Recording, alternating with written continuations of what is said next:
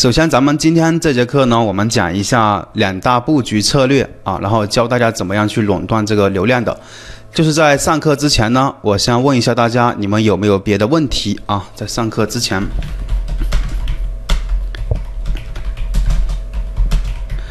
有问题的可以提问啊。可以提问，然后把你的问题呢发到这个屏幕上面来，然后我们可以事先的给大家去先解答一下。包括昨天我们也讲了这个课程，对吧？昨天的课程你们有什么疑问的也可以问，包括呢你自己在开店的过程当中遇到了哪些问题，你也可以把你的问题呢，把你的问题呢给他发上来。我们先在上课之前给大家先解答一下，顺便再等待一下其他的同学，啊，其他同学还在来的路上啊。来，有问题的把问题先发上来啊，我们先解决一下啊，先解决一下这个问题。OK。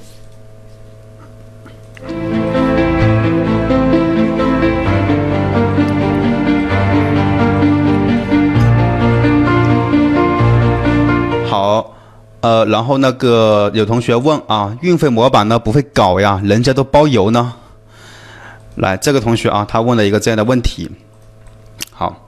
运费模板呢不会搞，人家都包邮，啊，这个运费模板呢，我们其实是有给大家讲这个运费模板课程的，啊，如果说你们想听呢，我这边尽快给安排，好吧？运费模板是有人会问啊，哎，到底是包邮还是不包邮呢？可能有同学会问这样的问题。其实运费模板的话，你包邮还是不包邮，主要是看你店，就是你这个同行啊，他们如果都是包邮的。那么你想一下，如果说你不包邮，那你是不是就不大合适？那你肯定就没有别人有竞争优势了。所以你的同行都是包邮的，那么你这边最好也是包邮会更好，因为他们都包邮，你不包邮，那肯定吃亏的就是你自己了。如果说你的同行都是不包邮的，那你可以也可以不包邮。那什么类型的产品可以不包邮呢？基本上，呃，比较常见的就是那种做定制类的。做定制类的产品的话呢，你基本上是很少会给买家包邮的，除非它利润率比较高，可能会包邮，但一般是不包邮的，因为那个定制类的产品做出来到底是多重都还不清楚，不知道的，啊，然后一个商标呢可以用几个店铺啊？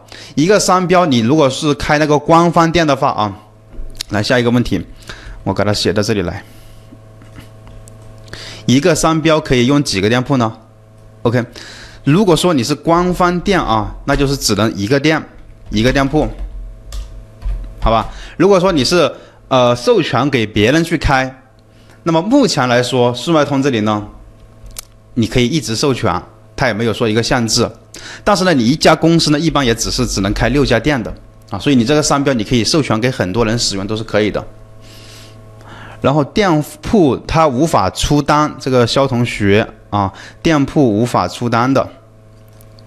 好，店铺如果说你无法出单的话呢，我们今天讲的课程啊，咱们就好好听，认真的去听，好吗？因为这几天我们都有课程啊，你就过来听就行了。然后下一个问题，W 同学啊，店铺爆款突然之间就没有了转发，流量呢都在下滑，该怎么办呢？这个也是同样的，你如果说爆款突然之间就没有转发了，肯定是你之前是不是受到一些什么处罚之类的了啊？如果说没有的话呢，可能你就要去呃去看一下，因为可能是对手呢，他的数据表现比较不错，你这边数据呃表现不是很好的话，那你这个流量也会往下掉的。啊，然后下一个问题，那个详情页下面的买家问答在哪里可以设置？这个是在手机端会显示的啊，你在手机上面呢是可以去去去那个，就相当于是淘宝的那个问答系统一样的。啊，你在手机上面就可以去操作的，啊，你要下载速卖通的一个手机那个 APP，啊，但是呢，现在你这边是无法下载，你要在百度安卓系统现在是可以安装那个速卖通的那个 APP 的，啊，就是买家购物的那个 APP 啊，不是说我们卖家那个 APP。